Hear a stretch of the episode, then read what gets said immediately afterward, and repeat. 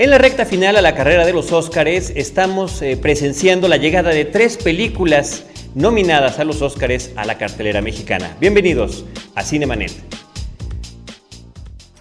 El cine se ve, pero también se escucha. Se vive, se percibe, se comparte. Cinemanet comienza. Carlos del Río y Roberto Ortiz en cabina.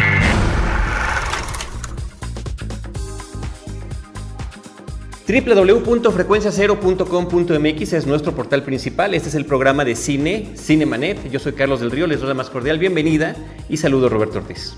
Pues eh, realmente estamos efectivamente en la recta final, Carlos, y me parece que hay tres películas interesantes por comentar. Tres por comentar de los Óscares, más otras dos que están en cartelera, así que será un programa en las que hablaremos de las películas Preciosa, Loco Corazón, Un Amor Inesperado, Nine, Una Vida de Pasión y la película mexicana Contracorriente.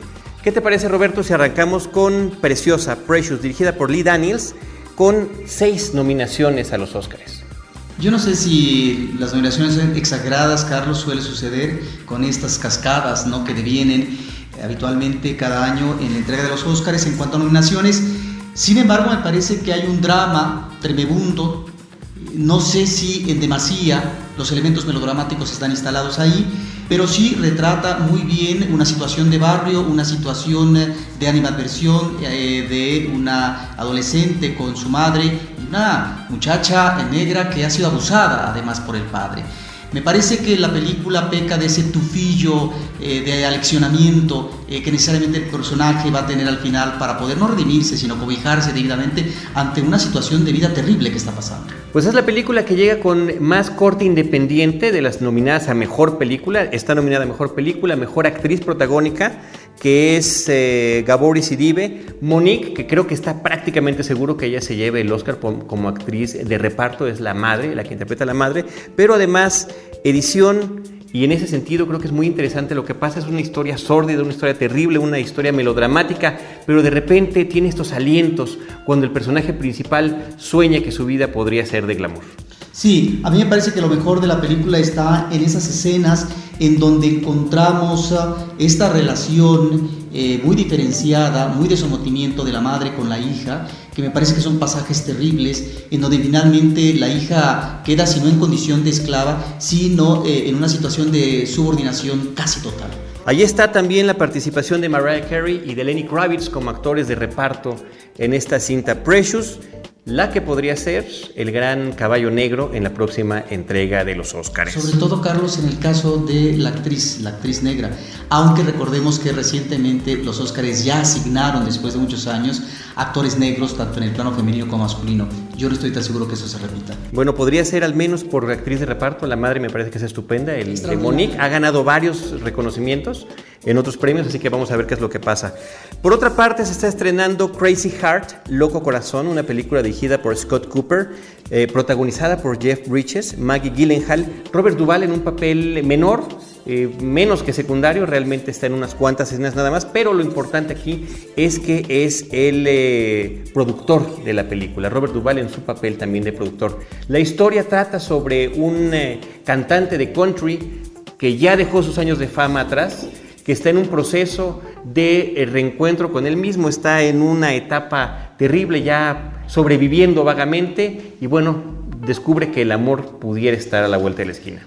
Sí, pero es uh, un personaje que ha gastado sus cartuchos en la vida, eh, no solamente en la vida personal, íntima, sino también y sobre todo en la vida profesional donde él eh, es un cantante muy conocido de música country y ahí es donde finalmente lo que queda es ah, una pálida sombra, un hombre que va de pueblo en pueblo de manera ambulante, eh, presentándose en tugurios menores, no de mala muerte, donde pueden reunirse inclusive familias y nada más, una eh, digamos, especie de tabernas diría yo, ¿no? Me parece que la actuación es extraordinaria y que no es casual que Bridges se acompañe de Robert Duvall si consideramos que hace algunos años Duvall participó en una película eh, muy interesante que tenía que ver con un personaje también de música country. De alguna manera hay esa especie de relación, ¿no? Y me parece que es el personaje, uno de los personajes eh, importantes en cuanto al respaldo anímico que en un momento de crisis ah, ah, profunda está viviendo el cantante, el personaje principal. Yo creo que si lo pudiéramos equiparar con alguna de las películas nominadas a los Oscars del año pasado, yo pensaría en El luchador, The Wrestler, porque finalmente se trata de dos personajes que, pues no en el ocaso de su vida, pero ya en una etapa muy madura, están eh, sobreviviendo apenas y, insisto, con la sombra de lo que fue una fama que resultó efímera, pero que finalmente es lo que les puede dar algún pequeño sustento. Me parece que Jeff Bridges está extraordinario en el papel, su personaje de Bad Blake. Por ahí está también como actor de reparto Colin Farrell, muy interesante porque finalmente eh, interpreta al cantante que ha logrado llegar a la fama, pero que en algún momento fue el protegido del personaje principal. Ahora, estamos eh, también ante personajes solitarios. El personaje femenino, Maggie Gyllenhaal, eh, que ella me parece que está bien. El personaje de Robert Duvall, el personaje de Jeff Bridges. Estamos ante personajes que si no están en una encrucijada, sí han vivido situaciones ah, muy determinantes y no favorables en la vida marital, de pareja o familiar, de tal manera que tienen un rezago existencial. Y ahí es donde será este encuentro romántico entre el personaje masculino y femenino, pero en donde hay ausencias, déficits que van cargando estos personajes y que resulta muy difícil, sobre todo en el caso del personaje femenino, poder embonar con un personaje que eh, viene, digamos, de capa caída y sobre todo cuando tiene más un atributo, tiene un déficit, repito, terrible, que es el alcohol. El alcoholismo. Crazy Heart, Loco Corazón, de el director Scott Cooper con Jeff Bridges y Maggie Gyllenhaal. Jeff Bridges, insisto yo, mi favorito para llevarse el Oscar a Mejor Actor Protagónico. Roberto, también se está estrenando una comedia que se llama Love Happens, Un Amor Inesperado. Pretende ser una, una, comedia romántica protagonizada por Aaron Eckhart y Jennifer Aniston. Jennifer Aniston repitiéndose hasta la enésima potencia, Sigo sin entender cómo es posible que esta mujer la sigan contratando para películas. Recordemos que su fama viene de un programa de televisión, de Friends, y que finalmente eh, de todo el reparto de los seis actores principales, resulta que ella es la única que tiene una carrera constante en el cine independientemente de lo que haya pasado en su vida personal y que haya tenido una relación con Brad Pitt de la que siempre se está hablando en la prensa. Lo importante, lo curioso o lo extraño es que la siguen eligiendo como personaje de comedia romántica sin que cambie su papel y aquí hace exactamente lo mismo. Es una pena por Aaron Eckhart, este hombre que vimos con un papel importante el año pasado, antepasado, en la película de Batman, The Dark Knight, eh, porque esta es la película inmediatamente posterior que hace con un personaje absolutamente desdibujado, un hombre que ha perdido a su esposa, un viudo que encuentra la manera de tratar de salir de esa tristeza escribiendo un libro sobre cómo tratar de dejar atrás al que ya se fue y cómo seguir adelante la vida. A partir del libro empieza a hacer una serie de eh, presentaciones eh, al público que ha perdido a alguien, este tipo de cursos que dan en Estados Unidos y bueno, ahí es donde conoce al personaje de Jennifer Aniston. Si pueden evitarla, realmente no se van a perder ustedes de nada. Evítese como la plaga, dirías. Definitivamente. Love Happens, un amor inesperado con Aaron Eckhart y Jennifer Aniston. Cinemanet está de intermedio. Regresamos en un instante. Porque nuestros oídos están hambrientos de música auténtica.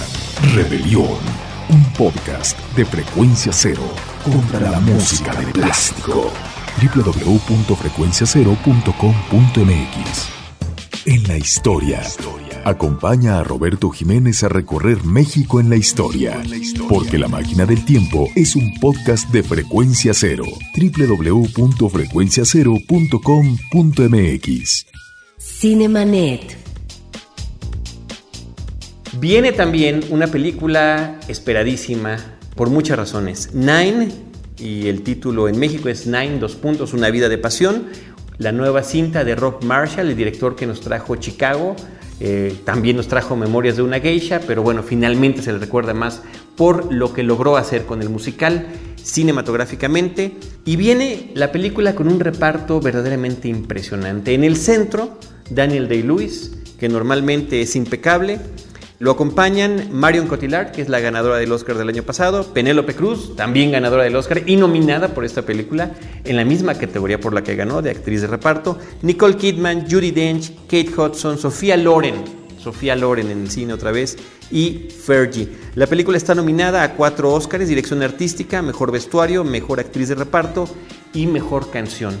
Un musical que está basado en una obra de Broadway del mismo nombre y esa obra de Broadway está haciendo referencia de alguna manera vaga, pero finalmente pues es, es muy evidente a Federico Fellini y a su película Ocho y medio. Yo no diría que de una manera vaga porque está en eh, la situación central dramática, la crisis que está viviendo un director de cine, crisis creativa, crisis ah, amorosa, crisis existencial, el qué hacer en la inmediatez del trabajo, cuando la mesa está instalada y de repente entran eh, las dudas, cómo enfrentar esa situación, cómo enfrentarla cuando la escenografía está puesta, pero él no ha escrito la primera palabra ni siquiera.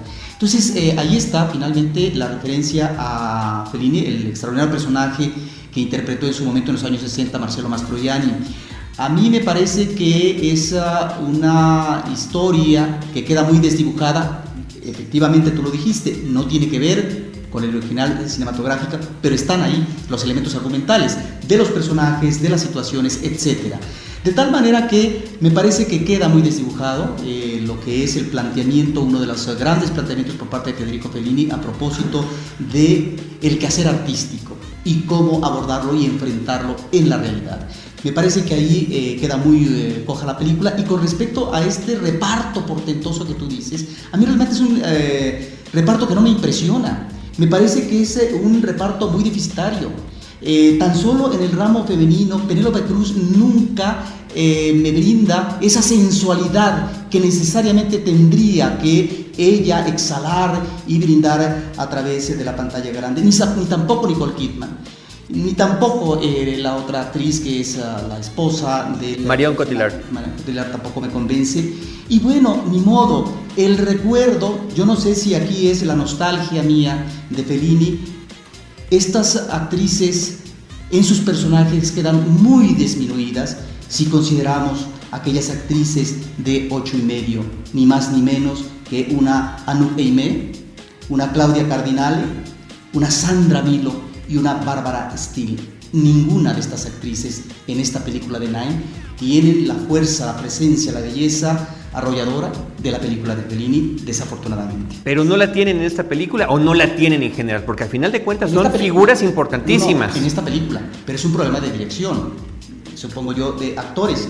¿Qué es lo que queda?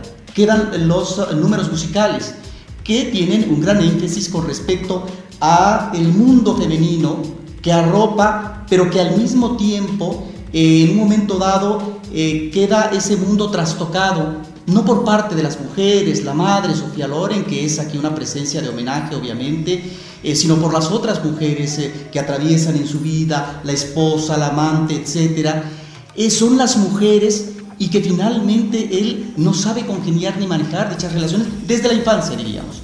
Porque en más de un momento él trata de encontrar una especie de respaldo, de refugio, por ese recuerdo infantil de esta madre que ya en la actualidad de la madurez no la puede apoyar.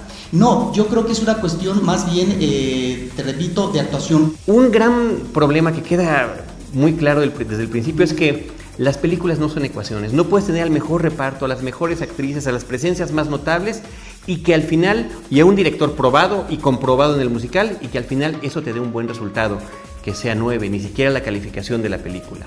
No, es una película fallida, pero sin embargo le encuentro sus, eh, momentos buenos. Al igual que Chicago, la forma de presentarnos el musical es a partir de la realidad del personaje que de repente está imaginando cómo serían las cosas si estuviera en un musical. Y sus reflexiones se vuelven en una especie de videoclip, combinación de lo que le está sucediendo con lo que está imaginando, de esta ficción dentro de la ficción cinematográfica. Sí, ahí es donde tenemos que ubicar muy bien la película. La película está basada en un musical y ahí es donde ya trasladada al cine a veces algunos números no funcionan del todo. ¿A qué me refiero? A que las letras de las canciones son a veces muy enfáticas, explican demasiado lo que está sucediendo. Y eso a mí me disgusta, porque eh, finalmente lo que tendríamos que ver también es el drama interno, difícil de controlar por parte del director de cine, que está en un marasmo, en un caos, está en la confusión total. y que no sabe cómo salir adelante. En ese sentido es un personaje que lo mismo puede ser ah, eh, muy impositivo, eh, irresponsable ante el equipo de trabajo fílmico que ahí está esperándole, pero que él parece ser que le vale un cacahuate. Bueno, esta crisis no me resulta del todo convincente y me parece que la actuación de Lewis no es ah, eh, del todo solvente y más aún el cierre que tiene la, la historia me parece que es de un melodramático y de un final feliz que realmente yo diría es chapucero. ¿No será difícil ver a Daniel Day-Lewis de italiano como este personaje de Guido Contini que interpreta la película? Parte de lo que estás diciendo y la otra parte que no ayuda a la película es que no hay una sola canción, una sola que como en otros musicales sobresalga que como en otros musicales sea reconocible, que como en otros musicales sea con la que la gente se identifica y el número que está esperando. Aquí no hay uno solo de esos. Bueno, cuando menos, repito, yo salvaría el número de Kate Hudson y además es curiosamente la melodía que remata en los créditos finales. Yo creo que sería cosa de que también, la viera el público y decidiera claro, también Carlos Hudson o Cruz. Lamentablemente estos pasajes de la infancia eh, no logran alcanzar esta poesía, este encanto, este manejo fantasmagórico en imagen que tenía Fellini. Me parece que son muy pobres, qué lamentable, ni siquiera cuando los chamacos van en grupo en la playa para ver a una mujer desbordante, de cuerpo, de senos, eh, que es a un personaje que utiliza en más de una ocasión Fellini, eh, que es la Zaraguina, bueno, ni siquiera la zaragina tiene ese manejo corporal regordete, vulgar, que utiliza muy bien Fellini. Aquí me parece que es un cuerpo muy decente. El de Fergie, y que además tuvo que subir de peso para interpretar este papel. Nine, Una vida de pasión, de Rob Marshall, que llega a la cartelera. Y bueno, son las películas, eh, Roberto Ortiz, que estamos comentando en este episodio. Repetimos, Nine, Una vida de pasión, Preciosa, Precious, Crazy Heart, Loco Corazón, Love Happens, un amor inesperado y finalmente una mexicana contracorriente. Sí, esta es una película de Javier Fuentes León, es una película que combina actores ah, reconocidos en el cine mexicano como sería Dolores Heredia, eh, como un Rafael Inclán, como un ah, Héctor Suárez, que me parece que es un buen actor, eh, bien utilizado. Aquí eh, su personaje llega a la caricatura. ¿De qué trata la película? Son tres personajes femeninos o jóvenes que viven en Ciudad Juárez, eh, que tienen realidades socioeconómicas diferentes, pero que quedan embarazadas. El embarazo, por lo tanto, no es deseado por parte de ellas y van a enfrentar la situación de si abortar o no, tener el hijo o no. Ese es el drama que vive, pero también hay una situación de contexto de trabajo sobre la maquila que de alguna manera tratan de ubicar de manera crítica la situación de las maquilas. Eh, pero a mí, eh, Carlos, me parece que es una de estas películas un tanto inoportunas. El director está en todo su derecho y el guionista, por cierto, el guion está tratada, está basada en una historia original y el guion fue de Vicente Leñero. Eh, me parece que está en todo su derecho en ubicar escenográficamente, en este caso la ciudad de Juárez. Pero cuando recientemente uno ve una película como eh, eh, El Traspatio de Carlos Carrera, o Ciudad Juárez, La ciudad devorando a sus hijas, eh, dos películas, una de ficción y la otra documental, donde abordan de una manera fehaciente, con mayor logro una que otra, y yo me quedo con el documental, de todas estas mujeres, cientos de mujeres asesinadas en, Ciudad Juárez, yo me pregunto por qué esta película de Contracorriente en ningún momento alude eso. No es que sea obligación, pero entonces ¿para qué contextualizan? ¿Para qué ubican este drama de tres mujeres en Ciudad Juárez? Mejor que lo hubieran hecho en otra ciudad fronteriza y no en Ciudad Juárez. De ahí la impertinencia, de ahí lo que me parece que es una falta de rigor y de memoria histórica por parte del director. Y que además es una película que cuando promueven al menos la sinopsis de la cinta, te dejan muy claramente que está en Ciudad Juárez y uno espera, el público en general, queda bajo el engaño de que algo como eso estará sucediendo. Muy bien, pues con eso terminamos el episodio del día de hoy y agradecemos a todo el equipo de producción de Cinemanet. Nosotros los esperamos en el próximo episodio con cine, cine y más cine.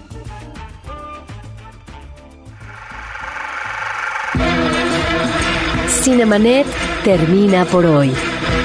Más cine en Cinemanet.